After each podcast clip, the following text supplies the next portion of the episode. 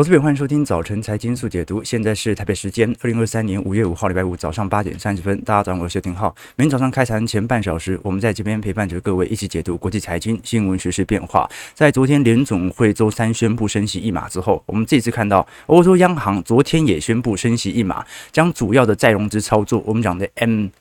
NRO 啊，现在 NRO 利率调高到三点七五 percent。那这一次预估大概 ECB 会比联准会晚一个季度停止升息啦，所以未来在六月、七月还是有逐步升息的机会在。只不过我们可以观察到，这一次联准会升息升到这个地步啊，到底是升够了还是升多了，所以要停止呢？我们今天先来探讨这个问题，一路的往下延伸，讨论到苹果的财报。如果苹果的财报现在 iPhone 数据开出来没这么坏。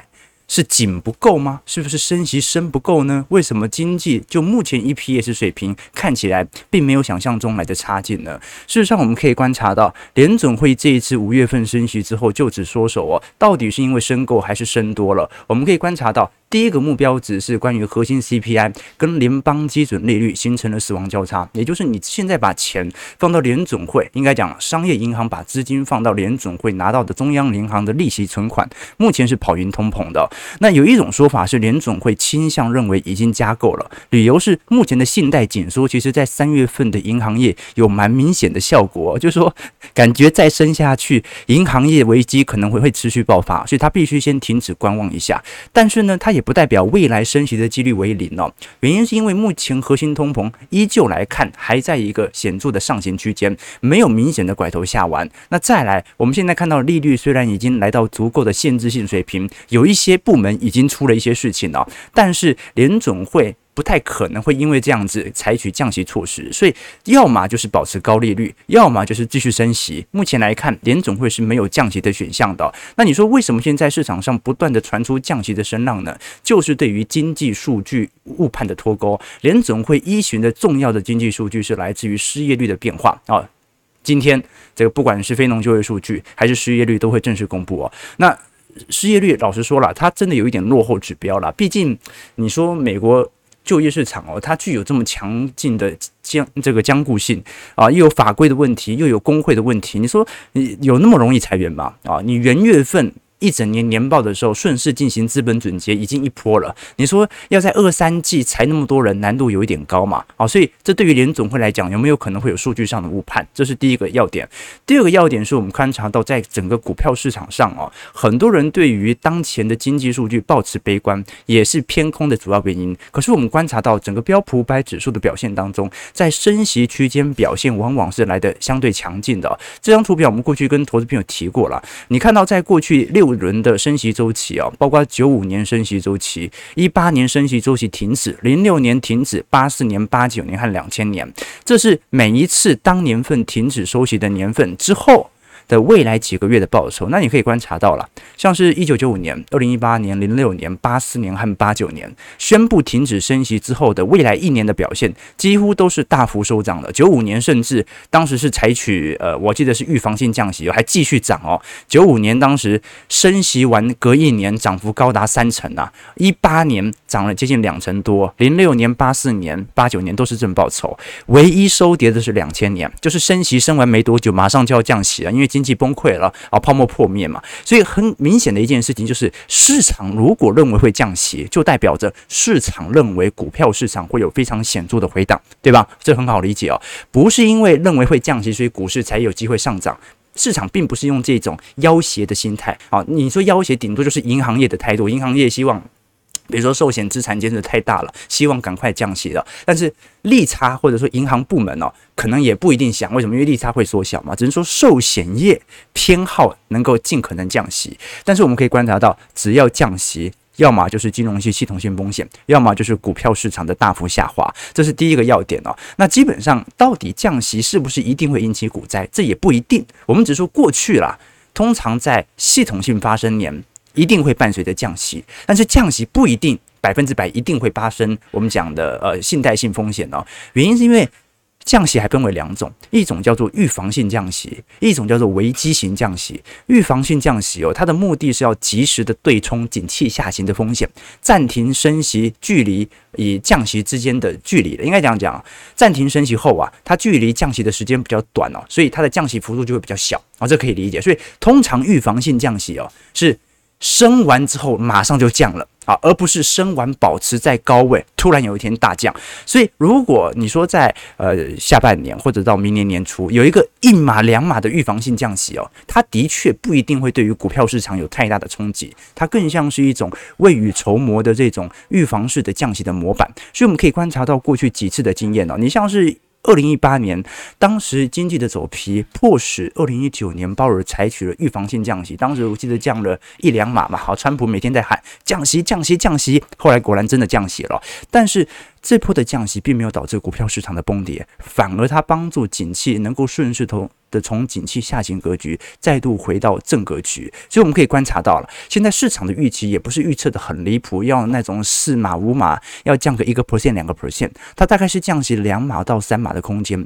如果短期内被联总会影响，变成预估降息一码到两码，那就会有这种预防性降息的效果开始发酵，那市场就会越来越像二零一八年来做靠近了。那事实上，我们可以观察到，现在市场上就有那种很明显自己吓自己的感觉。为什么呢？因为目前很多的银行因为担忧景气衰退哦，提前进行紧缩信贷。我们都很清楚哦，正常来讲，你利率上扬或者说利差扩大的时候，其实市场上是蛮意愿进行更多的借贷的，因为你赚到的利差会变多嘛。但是很多银行现在提提前进行了呆账准备金，就害怕这个借贷方违约嘛？那提前进行信贷紧缩，所以你可以观察到，我们看到小型企业的贷款需求哦，目前其实是有显著下行的趋向哦。但是这个下行的趋向不是因为大家完全不想借钱啊，还是有一些小型企业者他是愿意借钱的，但是贷款的标准哦，短期内有非常显著。快速的提高，我们看底下的黑色线就是了。所以目前的状况更像是哦，银行提前觉得景气要衰退，银行提前进行呆账准备金，银行把整个贷款的门槛拉得非常高，导致。借钱的人真的变少了，而并不是单纯的因为高利率而已。所以在这种状态底下，它就会提前暗示这种危机感。好，所以一种是预防性降息，这个就非常安全的降息个三码以内，安全度过啊，有点类似一九年的情况。那另外一种就是危机性的降息了。危机性的降息，通常我们观察到，从最后一次加息到开始降息啊，维持的时间大概会有八个月左右。也就是说，如果是那种维持在高利率，然后有一天啊经济受不了了崩盘了啊，比如说两千年啊零七到零八年的话，那大概就是如果按照这个时间线嘛，大概明年年初才会发生。不过这不一定会发生啊，通常在危机性降息哦，第一个很难预料得到，第二个它通常是整体系统性哦极度乐观繁荣的阶段啊，比如说零七年，比如说啊一九九九年，是那种。市场也没有什么通膨压力，然后大家炒作的非常厉害啊啊，股房、汇市全部都在涨的那种繁荣阶段。可是现在是吗？现在不太像哈啊，现在不太有那种繁荣的阶段，所以现在是少数还在升息周期，因为还没降息嘛，还在升息周期，但是经济不好哈，经济在下行的一个阶段啊。至少我们可以观察到，在整个衰退周期当中啊，呃，在过去以往。零七年到零八年啊，当时是保持在高利率好一段时间呢。为什么？经济太热了嘛，热到联总会必须要保持在一个相对的高利率哦。啊，结果呢，繁荣繁荣，突然之间泡沫破灭。现在呢，升息是升了很多，但是你说现在繁荣吗？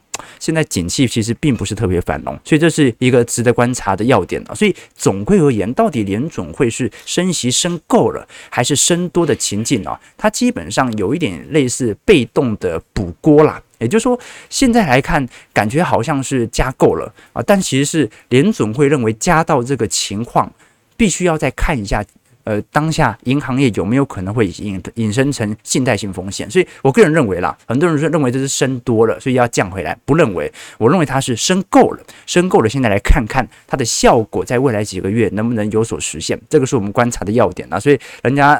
最近《华尔街日报》啊，或 Twitter 啊，很多做很多梗图啊，好像就鲍尔现在把联总会的道路推向悬崖啊！前面是悬崖呢，但是旁边又有高通膨，后面又有失业率的变化，值得大家来关注哦。但是你说这一波的停止升息哦，虽然对于全职股没有太大影响啊，那我认为这很正常，全职股本来就拉高，好，现在是符合预期的做法嘛，所以。股价当然就是会有点适度的均值回调，但是停止升级之后，对于各大资产的影响变化就很大了哦。我们举几档来看哦，比如说第一档是我们看到最近美国的房企的呃最大的呃中介商霍顿房屋，霍顿房屋。昨天股应该讲前天股价创新高了，我们都很清楚啊。这家是属于美国的住宅建筑巨头哦，它主要来自于联总会宣布停止升息周期之后，股价就做在最近做了非常显著的拉抬。这个拉抬效果其实就是在反映，如果未来利率开始有所调降，对于房市的拉抬效果就会特别明显。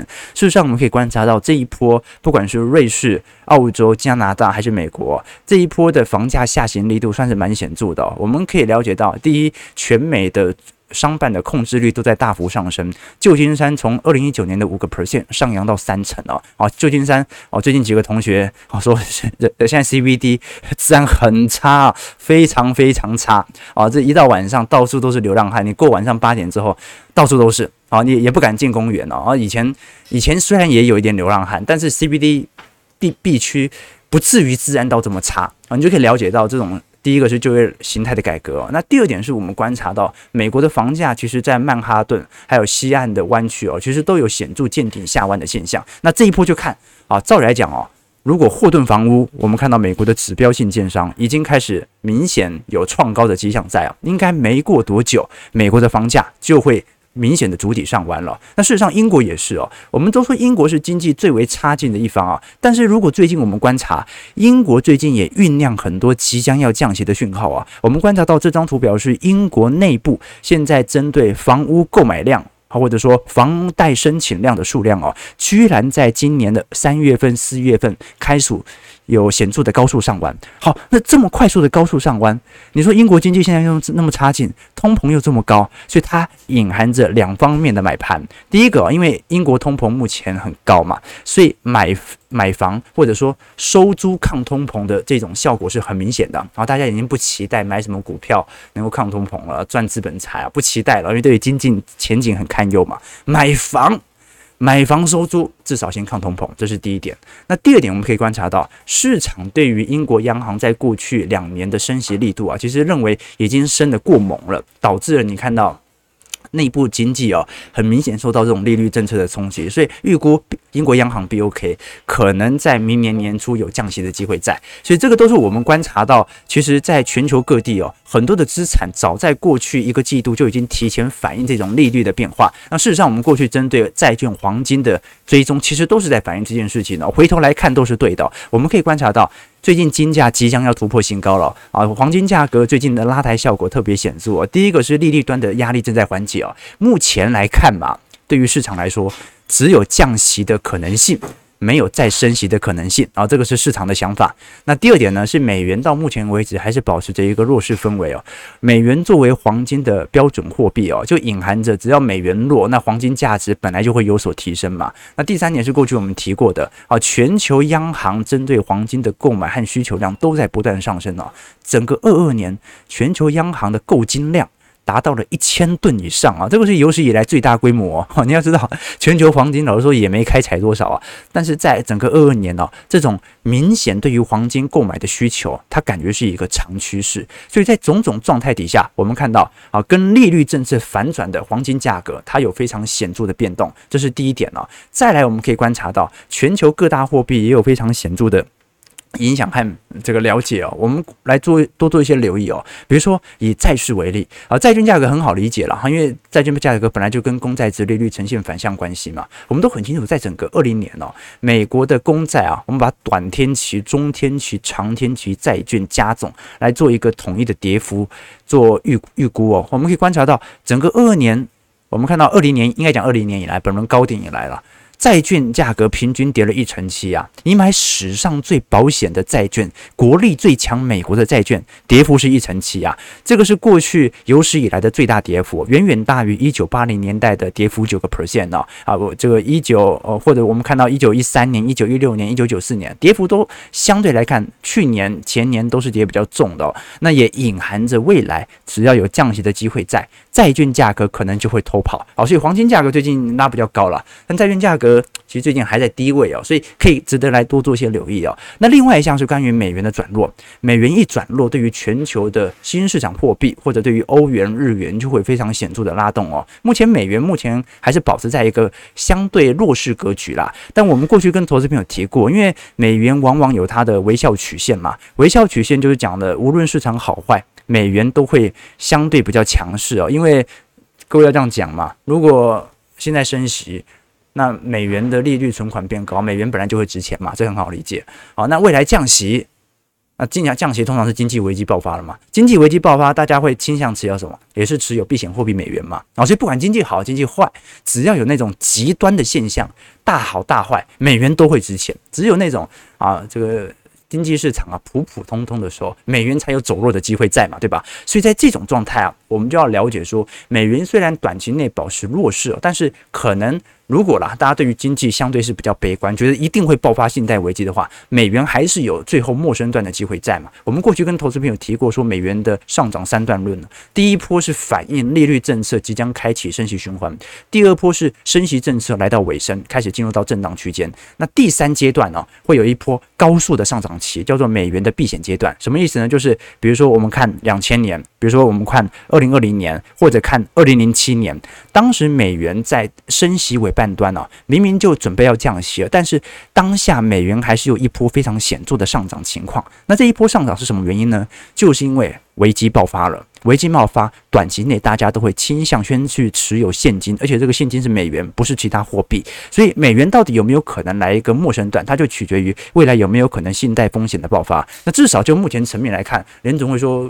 可能不会经济衰退嘛？哈，不会经济衰退，那是软着陆的意思吗？那不管如何。不会经济衰退，但它的避险需求啊，它就暗示大家不用这么强烈。我们看到最近欧元、日元的强势幅度都比较显著哦。欧元兑换美元哦，今年年中哦，市场的目标值是设在一点一五了。我们看到这一波从零点九五一路上行到一点一，上行速度已经很快了。我们看到日币也是哦，日币近期的拉抬效果也算是蛮显著的哦。即便日本的央行货币政策宽松政策并没有大幅度的转变，但这一波好也从一二。八上行到一三五左右了，哦，那人民币最近也有比较显著的这种推升效果啦。不过你说这种推升效果隐不隐含着人民币的结算权开始扩大？呃，我认为不算是啊。你看最近有很多新闻嘛，哦，这个有网友问到嘛，你像是最近这个巴西呀、阿根廷啊，都陆续放弃针对美元系统来做结算了，直接使用本币来进行贸易结算了。那很多人说这叫做人民币国际化，取代美元成为。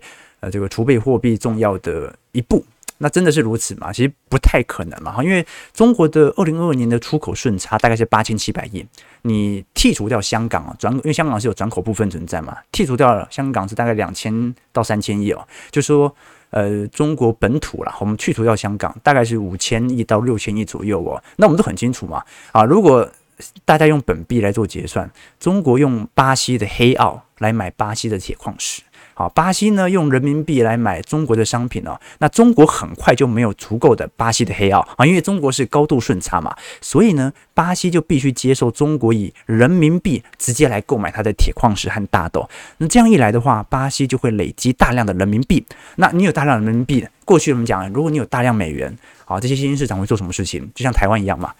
回去买美债，回去买美元资产，来当做我本国的外汇储备啊。但现在的问题在于，巴西如果变成顺差国啊，因为中国对于巴西的原物料需求很大嘛，那他拿到这么多，他赚到这么多人民币，他就只能投资在中国。好，但问题来了，第一个，他愿意投资中国吗？第二个，中国市场有这么大的容量可以投资吗？中国毕竟还是采取资本管制的哦。好，那你说大概率只能选择中国国债投资，但中国国债相对于美国国债。你会选哪一个呢？所以绕了一圈哦，归根究底哦，人民币国际化取代美元呢、我们就了解到，第一个它取决于资本管制的放松哦，第二个、就是呃，你中国内部有没有这么多的投资产品可以提供海外这些相对于中国是顺差国的这些国家来进行相关资产的投资？要不然他赚了这么多人民币，那他还不是还要换成美元，然后去投资美债嘛？好，所以这个是其中一个要点嘛。好了，那不管如何，我们先看一下美国股市四大指数表现，道琼下跌两百八十六点，零点八六 percent，收在三万三千一百二十七点；标普下跌二十九点，零点七二 percent，收在四千零六十一点；纳指下跌五十八点，零点四九 percent，收在一万一千九百六十六点；费半下跌十五点，零点五三 percent，收在两千九百四十一点。所以美国股市算平静啊，成交量也不是特别大。不过银行股一直跌了，你像是 PacWest 啊，昨天周四狂泻了五成啊，美股爆到三点一七块了，那应该很快。你看昨天 SPDR 的标普地区性银行 ETF，跌了五点四五 percent 啊，银行股还在摔，所以这一波银行业很有可能真的因为小摩在 FDIC 的指挥底下收购了第一共和银行以后啊，大家都开始真的要倒就就倒了，反正有人会接管嘛。以前还不敢倒，现在真的要倒了哈。这个是联总会蛮头痛的一个问题了，要看一下未来会不会形成更进一步的恐慌情绪哦。我们接着往下看啊，昨天其实大家比较关注的美国股市财报啊，我们有一阵子没聊财报，最近几天都在聊总金对吧？是 iPhone。啊，我们看到苹果这一次二零二三年会计的第二季的财报，整体营收和获利都比市场预期来得高。其中 iPhone 的销售是意外的优异哦，而且公司这一次蛮有趣的哦，它宣布执行九百亿美元的库藏股哦，那季度股息也提高了四个 percent 啊。我们可以观察到这一波其实。苹果在 iPhone 的营收啊有五百一十三亿，年增率居然还有一点五 percent 哦，而这其实表现蛮不错的，比去年四百八十八亿来的高。这 iPhone 销量好像 好像没有因此下滑太多。那么，但是其他的部分就表现不是特别好了。你像是 Mac，Mac 仅仅营收就七十一亿哦，年减是三成啊。然后 Mac 卖的不是特别好。好，事实上这两年出的 M1 晶片哦，其实的确是有一点系统上的这个系统的问题啦，就是。包括我自己在使用啊，有有一些，比如说要双荧幕啦，或者啊，在设计上啊，我觉得都是有待加强。虽然我觉得现在 Mac Air 跟 Mac Pro Pro 真的没什么差别，用起来真的差不多啊，但这不是重点啊，只是说啊，Mac 的营收年减三成，iPad 营收年减一成二，那其他产品的营收，包括 AirPods 和 Apple Watch 啊，年减率也高达零点五 percent 哦。那事实上。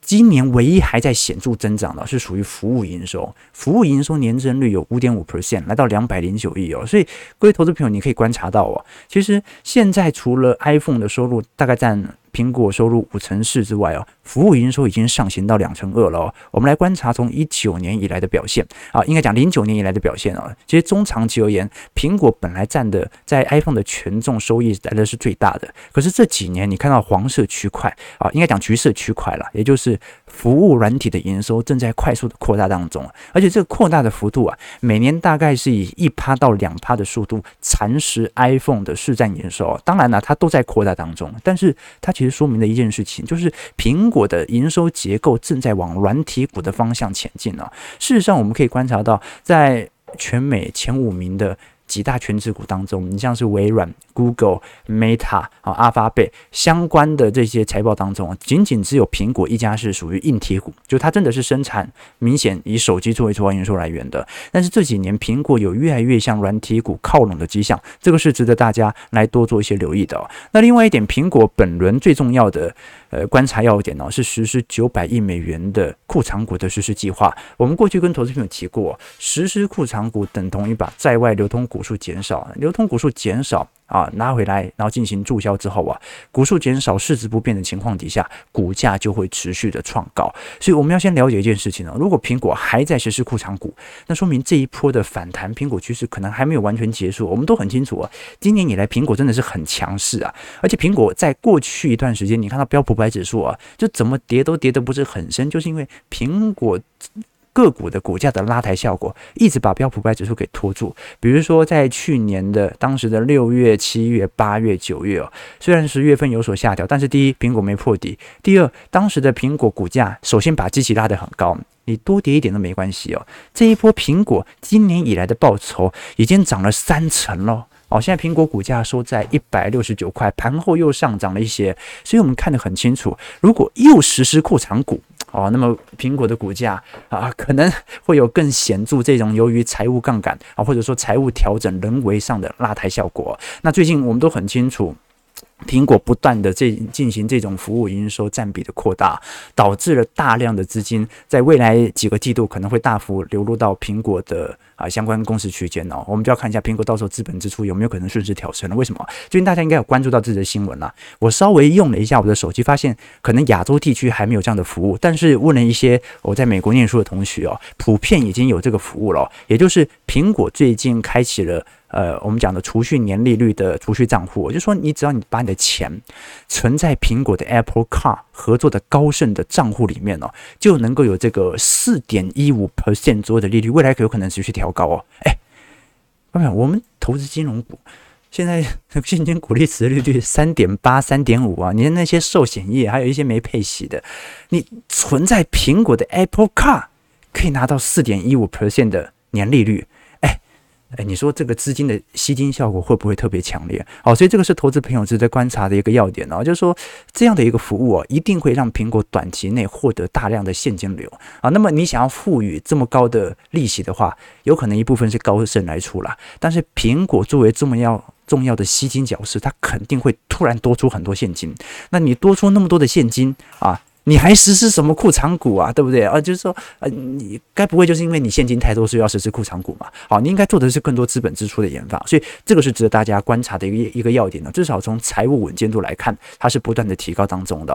事实上，我们可以观察到了，在整个一月份到三月份，整体苹果的纯益哦，基本上年减率还是三个 percent 啊。但是相对于其他五大。科技股啊，你像是 Microsoft、阿发贝、Meta，它表现也不算太差啊，就算一个正常的预估值周期当中啊，啊年减幅也不是特别显著，而且苹果目前的股价涨幅也是在五大科技股当中表现来的最为亮丽的嘛，啊，所以应该讲讲了，从过去一段时间重要权值股，当然今年反弹最亮丽的是 Meta，好，但因为 Meta 去年衰太惨了，所以今年涨多一点是很正常的，这个是值得大家来多做一些留意和观察的。好，八点五十六分哦，我们。台北股市就不不深聊了啦。台北股市这几天就烂烂的，而且以前投资朋友跟我们，我跟大家分享过嘛，这个台北股市啊，你研究基本面好像对于你投资股市没有什么太大的帮助，这很明显嘛。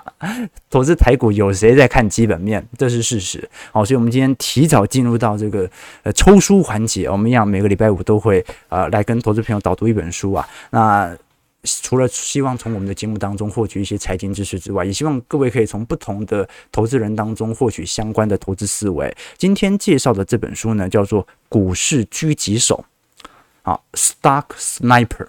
然后没有我自己编的，我自己编的。我看它的英文说明哦，它叫 Swing Trader Sniper in the Clinic Run 哦哦哦，他他是一个，我讲起来，他是一个诊所医师嘛啊，但是他从诊所医师到后来啊变成股市狙击手的故事哦。这位作者呢是一位韩国人呐、啊，那你知道韩国人、日本人写的书，我觉得有一种特性啊，就是通常都喜欢薄薄的一本啊。那这本书的作者陈玄佑哦，他高一的时候从康奈尔大学就读经济系，然后后来毕业呢，后来曾经就跟很多韩国的这些莘莘学子一样啊，到三星任职啊，经历了几年的历练之后呢，决定呢。要去做医师啊，那这也很奇怪嘛。从三星电子呢到变成儿科的专科医师哦，但是当上医师之后啊，他发现韩国的物价真贵啊，该诊所也挣不了多少钱哦。好，最后呢决定啊，就一边呃炒股票，好一边当医师，尝试的增加自己的额外收入啊。后来呢啊，他从当时的一千万的韩元的种子基金，大概有二十六万台币左右啊，以及三亿韩元的负债开始哦，经历了五年，现在拥有大概台币一亿的资产哦。那么他其实。整体的投资思维始终不建议大家进行短线的操作。他认为赚取中长期的波段财，有点类价值投资的方式，才能够达到更显著的获利效果啊！没错，多看书好不好？好，OK。对，我们今天我们今天一样有抽书啊，这这这个。出版社是这个方舟文化，方舟文化都很大版了，呃呃，很大方了，就每一次都会抽出两位投资名额送给投资朋友，好不好？所以大家如果有兴趣的话，待会我们导读结束之后，在我们直播结束之后，可以在我们平台底下留言，留下你对于这本书的想法，说你想要抽书哦。哎，经常读书和不读书的人一眼就能够看出，对不对？你从外貌上哦，这个经常读书的人看上去就有气质了，脸上就自带一种温和和坚定。啊，特别是那种目光的眼神呐、对上眼就看得出来，那就是一股力量，对不对？哦，这对了，读书说出来的话也不一样，好不好？OK，以前我跟大家讲嘛，就是说，你看那个，我举一个特别例子哦，就一般哦，你在书桌旁边放着一束菊花，就可以衬托一种心情。有些人看到菊花，他想到陶渊明。啊，陶渊明也喜欢菊花嘛，那你就会有一大堆的知识的联想哦。你觉得啊，菊花啊，可能是代表秋色啊，一种肃杀之气啊，黄巢的嘛，我花开来百花杀啊，就说的就是菊花嘛。啊，但一个没有常识的人，他看到一个菊花，他就想到一个器官嘛，所以没有知识你就得不到这样的体验啊。所以我觉得大家还是多读书好不好？哎。聊偏了，聊偏了。好了，本书它其实整体的投资思维，我认为还是偏价值投资。虽然他从来没有具体提到说他是依循着巴菲特，但我觉得他有一点类似价值差价值投资当中的这个查理孟格的派别。怎么说呢？就是说我们过去跟投资朋友分享过，在价值投资当中啊，你大概可以分为三派，一种就是标准的格雷厄姆派。或者我是我们讲的巴菲特派哦，他们就是标准的检验地啦，就是啊，我要买好股票，而且我一定要买便宜的好股票，我要尊重机器。那另外一种呢，是很明显的，是属于费雪体系啊，费雪体系啊，它就是注重一家公司它的经济的特征，它就不像巴菲特那么强调什么我要有护城河，我要有二十年、三十年的独霸的经验呢。他认为只要买入一家。明显符合当下经济特征，而且是伟大优秀的公司，比如说很多的科技股都是这样，但巴菲特就不要没有那么偏好科技股嘛。查理孟格就更偏好这一派。那么另外一派呢，叫做我们看到的，就是把巴菲特和查理孟格的派别融合之后啊，形成的费雪体系哦，它更像什么？它更像是买好股票，但是不注重基期。什么意思呢？他宁愿去买一间基期偏高的好股票，也不愿意去买一间。基期非常低，但是未来前景不一定的股票啊，所以我们可以发现啊，其实按照当前的情况啊，很多时候我们投资往往会想要找到便宜的股票，那找到便宜的股票又必须找到好的股票，但是这两者同时出现的几率偏低。为什么？因为你知道的事情大家都知道，大家也会看 P ratio，大家也会看过去这只股票每年长期的每股盈余的增长率，从股东权益报酬率。每个指标，台湾投资人什么都会啊，所以真正的问题就在于，你其实想要捡到便宜价。你只能在景气走脾气、市场极度恐慌的时候才能够捡得到，这是第一个要点。第二个要点，难道你在牛市氛围当中就完全不控股票吗？也不一定，因为牛市哦，它有时候会走个连续三年到四年，你不可能三年四年都完全不控股票，那你的资金未纳量这么大，现金全部被浪费掉，你去领股息都可以拿到不少报酬。所以呢，他宁愿呢你在牛市当中去买好股票，也不要在牛市当中去买啊这个看起来极其低的坏股票，而在熊市当中，你买到好股票的几率就会大增，所以你必须掌握在熊市当中或者股票极其大幅下滑的时机，这个是特别重要的。所以其实长期持有啊，他在本书当中也提到，就说到底要不要去控制这个回撤的问题哦。他过去来看，他很常会进行波段价差的操作，但是长期而言啊，尤其在二零年到二一年，这本书也特别提到了，他发现大部分的股票如果他都不卖，会赚得更多。好，所以投资朋友这。有一个问题哦，就是到底我们去赚那些短线上的波段的变化，跟相对中长期、长期持有而言，他更偏好于啊，过去他都喜欢用短线的价差嘛，长期而言，他觉得好像把这些股票放到现在，能够赚到的报酬更多。所以，到底什么时候长期持有？你要控制那个回撤，控制回档哦。第一个，市场波动你根本就不用管。就如果现在跌哦，不是个股的问题跌，是因为整个景气在下行，你连卖都不该卖，因为那是景气的问题，景气总有一天还会再上行的。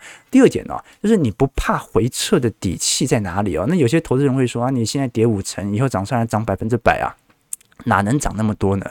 但是呢，你买的当下的理由必须跟你卖的当下的理由有所对应，你才能够把它卖掉。如果你是因为它的股息而买它。有一天你卖掉它，那一定是股息配的不够嘛，这可以理解哦。如果你是因为看好它未来的前景，现在的下跌是不是在反映它未来前景不好？如果不是，那你就不应该卖它。如果是因为董事长跑路啊，这个这家公司过去啊几个季度的 EPS 有显著的下行，而且不是因为景气影响，那这个时候你就应该卖它。所以它其实依循的都是一个买入当下的理由跟卖出当下理由的对应哦。所以价值投资哦，它追求的其实是低风险和高收益，但是你要看到低风险的时机，就必须看起来市场认为是高风险的时机，也就是景气低迷期。你想要有高收益啊，那么你就不能够那么快的把它卖掉，你必须长期持有。所以。虽然这个这本书叫 Stock Sniper 啊，这股市狙击手，但问题在于它其实有很多价值投资的思想，我觉得能够分享给投资朋友多做一些留意。早上九点零四分，感谢各位今天参与。如果喜欢我们节目，记得帮我们订阅、按赞、加分享。我们就下礼拜一早上八点半，早晨财经速解读再相见。要抽书的，记得在我们底下留言。祝各位投资朋友看盘顺利，操盘愉快。